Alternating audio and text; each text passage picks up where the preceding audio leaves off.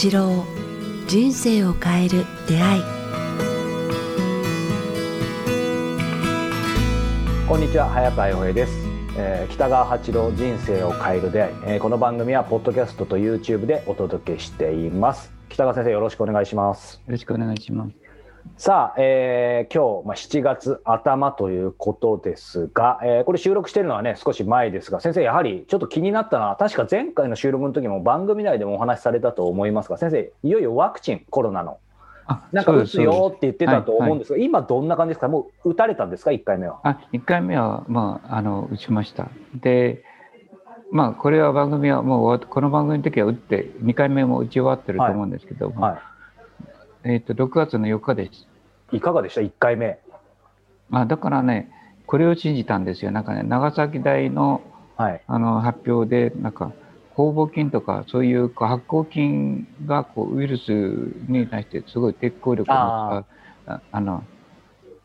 発表ありましたよね、先生、LINE でも僕に言ってくださいましたよね。あれ、なんかもう消えてしまったけども、なんか発表したっていうことだったんですね。で、私はそれがあ確かだなと思うのと、うんお茶とかですね、確かだなと思ったので、それからは、えっ、と、まあ、腸を整えればいいんだなということに気がついたんです、ね。やっぱりそこですか。うんうん。酵母菌、ね、美術菌とかなんとか、はい腸を整えれば感情も落ち着くか、怒りの感情もそうですよね。はいあの腸がイライラしてるとげ下痢になったり、うん感情が乱れると、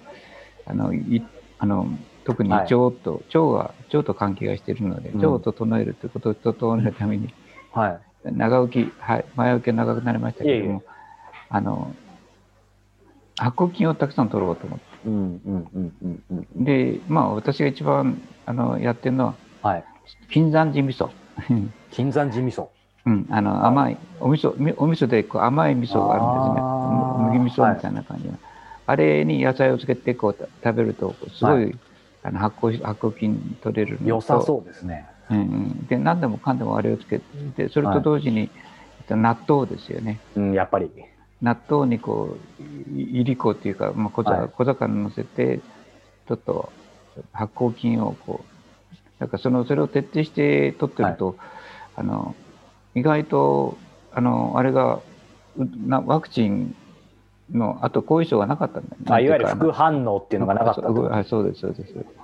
疲れなかったとか,、ねか、ちょっと頭が痛いなあそれかなっていう程度だった、はい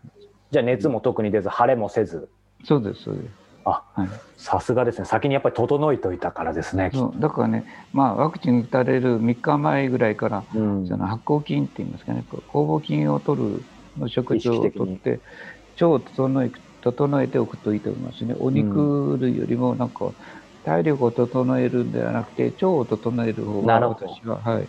あの、あいいと思いました。ああ、よかった。私の体験上ですけうど、ん皆さんやってみられるといいです。ぜひぜひ。なんか今、こうね、ワクチンの話出ましたけど、ね、あのーまあ、遅まきながら日本も散々遅いとか、まあ、いろいろ言われながらもね、なんかここに来て、あの、これ撮ってるの6月ですけど、かなり進み始めた感じ、問題ありつつもあります。し、まあ、実際にね、こうやって先生も1回目打たれてもう2回目間もなくっていうことですけど、いわゆるこの番組ではずっとそのポストコロナ、アフターコロナの世界どうなるんだろうっていうことを、もう去年のね、コロナの直後から何回にも分けて話してきましたけど、やっぱりここに来てそのワクチンの接種進んだり、まあその一方でね、変異株がいろいろインド株、えー、英国株なんか出てきたり、で、ただアメリカなんかはもうね、打った人はマスクしなくていいっていうことで、えーそんな感じでいろいろ、あとイギリスが、えー新規の死者がこの間0人だったとか、なんかやっぱりちょっと変わってきた。まあそのニュースだけでいけば明るいものも少なからず増えてきたのかなと思うんですけど、まあ改めて今ね、今日の会はせっかくなんで、まあ先生と一緒にそのアフターコロナの世界、それこそどんなことが起こるんだろうとか、変わること変わんないこと何なんだろうっていう、なんか大きい話なんですけど、大きいです、できたいなとはちょっと思ったんですけど、なんか先生が今感じてることでも、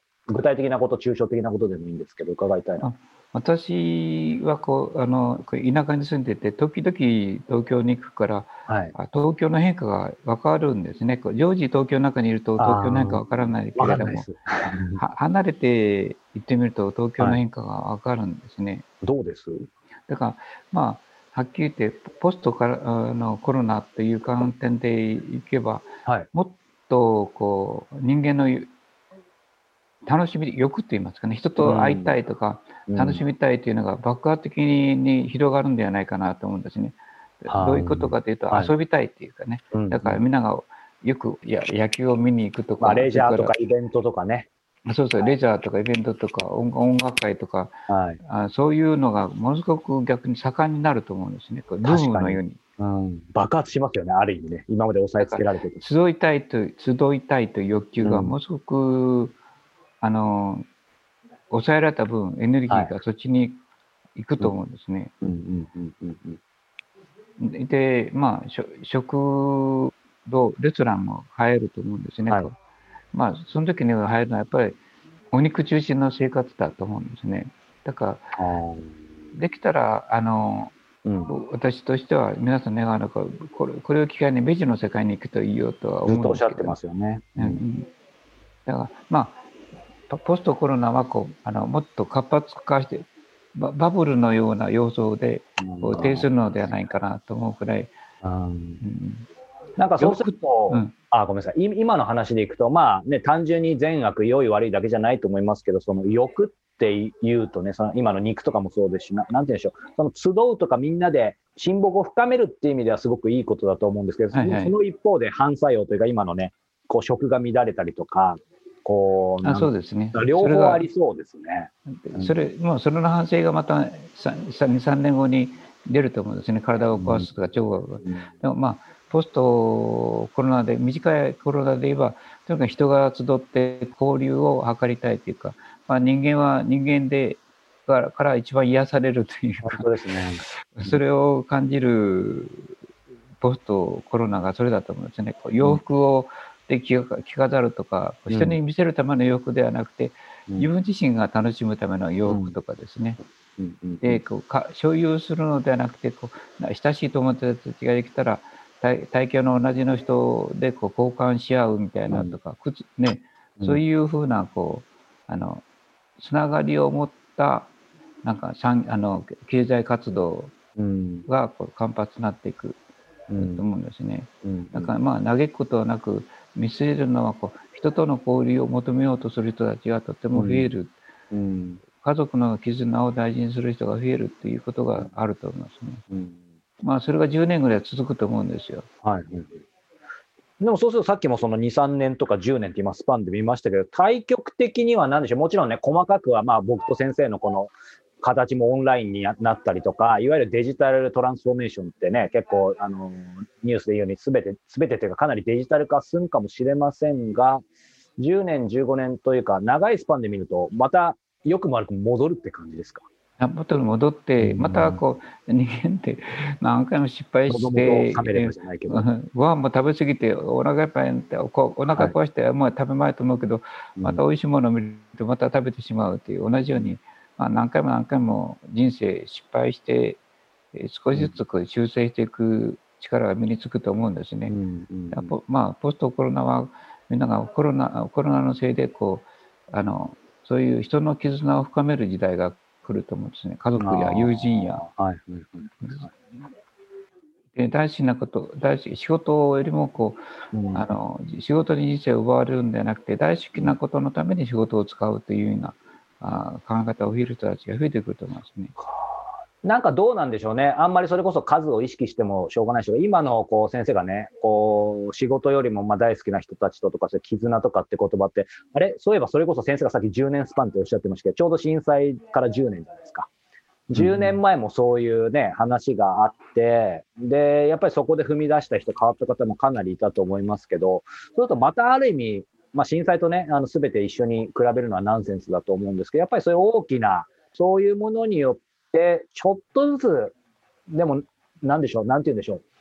う。僕らは、まあ、あえてこの言葉を使いますけど、まあ、進化というか、してるんでしょうか。それか元に戻ってるんでしょう。ちょっとはしてるんですよね。いや、それは、あの、人数だと思うんですね。人数。はいはい、だからそういう気づいてそちらの方向に行く人がこう、増えていくっていうことと今まではそういうことは少なかったと思うんだけども、うんうん、でもまあ大部分の人はやっぱ、まあ、働かなくちゃとか、はい、家を持たなくちゃとか、まあ、物に頼ると安心するとか、人たちも相変わらずいると思うんですよね。でも、こうスピーチはちょっと精神的な心の、はい、よりどころ優しさ思いやり家族愛とかいう、うん。まあ、人間愛というものにこう気づいてそちらの方がいいという人たちが増えてくると思うんですね。うんうんうんでまあ、そういう意味ではちょっと田舎暮らしのブーム第2次と第2次、はい第3次のブームみたいなものがあるのかもしれませんけれどあも。の実際どうです？先生の感覚でですけど、それこそ小国とか、えー先生の周りでも自然豊かなところになんか都心から引っ越してきた人が増えたとか、なんかまあそういうニュースでは結構聞きますけど、先生の体感的にはどうですか、あこちらの方ではまだないないですね。でも若い人たちがあのそういう方向そういう話に引きつら引きつけられるという現象は起きてきてますね。ですよね。あの会社の中の箱はい。箱の中で、えーじゅね、1日10時間も過ごすようんじゃなくて、うん。でやっぱ皆さんがあの在宅の仕事、テレワーク、はい。で家によって仕事した方が楽だということに気づいた人たちも、まあ、あいるそういう人間も全員が全員そうじゃないんですよ。はい。あのそうじゃないだけどそういう人も増えてきたと言いますかね。うんうん先生、ちょっとその現実的な話にあえてなりますけど、やっぱりこうね、あのこれだけ、まあ、日本もそうです、世界のどの国もいろんな国民のサポートのために、まあ、そのなんとか支援金とか支給金とか出してるじゃないですか。で、まあ、もともと日本なんか経済がもうかなりね、破綻してたみたいなところに、この、えー、と補助金なんで、まあ、間違いなく日本も他の国も、えこのコロナがある程度落ち着いたら、やっぱり増税はほぼ間違いないだろうっていう話も出てますし、それこそ、ね、今までは補助金でなんとか首の皮一枚に残ってた、まあ、企業が、まあ、特に小さい、え企業なんか潰れて、えーまあ、大不況来るのは、一応間違いない、一応っていうのも嬉しくないですけど、結構ね、間違いないみたいに世界的に言われてますけど、その中で、こう、改めて、まあ、そういう現実の可能性はありつつも、僕らはどういう心構え、まあ、まさにこの先生の教え、番組、聞いてることを実践すれば問題ないとは思うんですが、とはいえ改めて、いえ、まあ、いつも言ってることと同じで、世の中がどうあろうと、ね、あの、どうなんか嵐を受けようと、自分は、あの、こんなふうにこう人を大事にし、こう、あの、対人関係を良くして、全員の中で生きていくという決めていれば、その嵐は過ぎ去るからですね。やっぱりどこまでもそこ、うん何度トラブルがあろうとトラブルの輪の中に入っていかなければいいわけで、トラブルとか不景気というのは欲が絡まって失敗するから不景気になるだけなので、ほどほどの欲精神的なもの、例えば自然を確かめた楽しむとかなんとかいうのははい。そんなお金かからないからですね。かかんないですね。うん。だからお大きな仕事をしようとお金をかける人たちは失敗したり不景気ということを感じるでしょうけれども、はい。まあ、昔みたいに物を買わなくなるんじゃないですか？もういらないとか。いや、本当ですね。車も車もそのままいらないし、うん。家もそんな大きなうん、家もいらないしテレビも大画面じゃなくてほどほどといいって言いますかね、うんうんでそういう便利もそれほど進化しないだろうしね。うんうんうん。でここのことも分かったんじゃないですかね。こう、はい。便利便利って便利な便利なものにとらわれるとうん。逆になんか便利がこれ便利よとか言って使ってると、それに支配されてしまうというかね。うんうんうんうん。このこのなんとか今パソコンもそうだしあの携帯もそうなんだけども、もう携帯から逃れられないスマホ依存症なんてありますもんね。絶えず人とつながったりメメールが来ないかとか言って、うん。結局その iPhone あ携帯に支配されてしまうというかね、そのん。携帯というのは便利の別の言葉なんですけども、はい。うん。便利に支配されてしまう。車私も車もそうなんですけどはい。車がないと田舎ではこう生活できないなっていうくらいこう歩いて物を買いに行けなくなったんですね。まあなぜなら近くにこうスーパーがなくてやっぱり大きなスーパーが遠くにポンポンとこう車で来るようなスーパーはいが。できてしまうので、まあ70代80代でうん。同時なくて暮らしてて車がないとうん生きていけない社会を作ってしまったと思うんですね。うんだからそういう意味では、まあ、あの便利というものにあまり頼らないはい。ことをしないと便利に支配されるということに気,、がつくといいと思いますね。あ先生おっしゃったようにそのほどほどっていう言葉ありましたけど言い換えると先生がずっとおっしゃってるやっぱり今こそそのオーバーしない生き方というかあそうですね。樽を知るというかそこですよね。だからコロナ後のババブルみたいなのが来るんじゃないですかね、うん一時的に。でもそれは長続きはしないと思いますね、やっぱ。ですね。バブルあだからそこで本当飲まれないようにしないと、そうそうそうた時にね。それは良き対人関係と人間関係と、はい自分の今得たお金をこうなんかねそういううん。あんま大きなあのお金買い物をしないで投資しきちんと投資していくうん形だと思うんですね。うん。いやーなんかまたね今日改めてこう節目節目でこうやってコロナの話伺いますけどでもやっぱ本質は究極はだからコロナ関係ないってことですね。僕らがやる。関係あると思います。関係ないってあ言うとちょっと語弊ありましたね。のあの意識が変わってるっていうことにこう気がつく意識がこう、うん。な仲良く生きていきたいという人たちが増えていくっていう。かああそうかそうか。その結果として変わったものはありつつそうですね。う家族愛から男女愛人間愛っていうそういう触れ合いがやっぱり大事なんだっていううん。人たちがの数がとても増えていくと思いますね。うん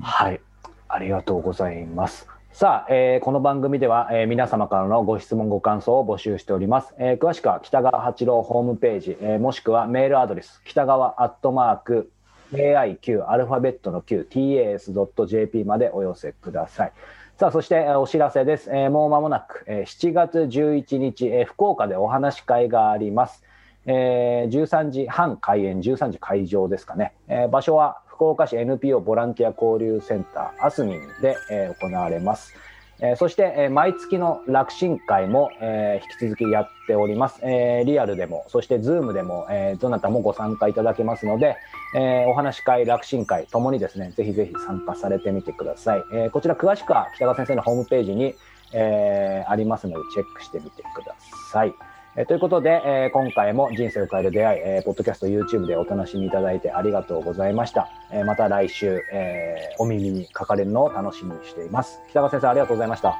りがとうございます。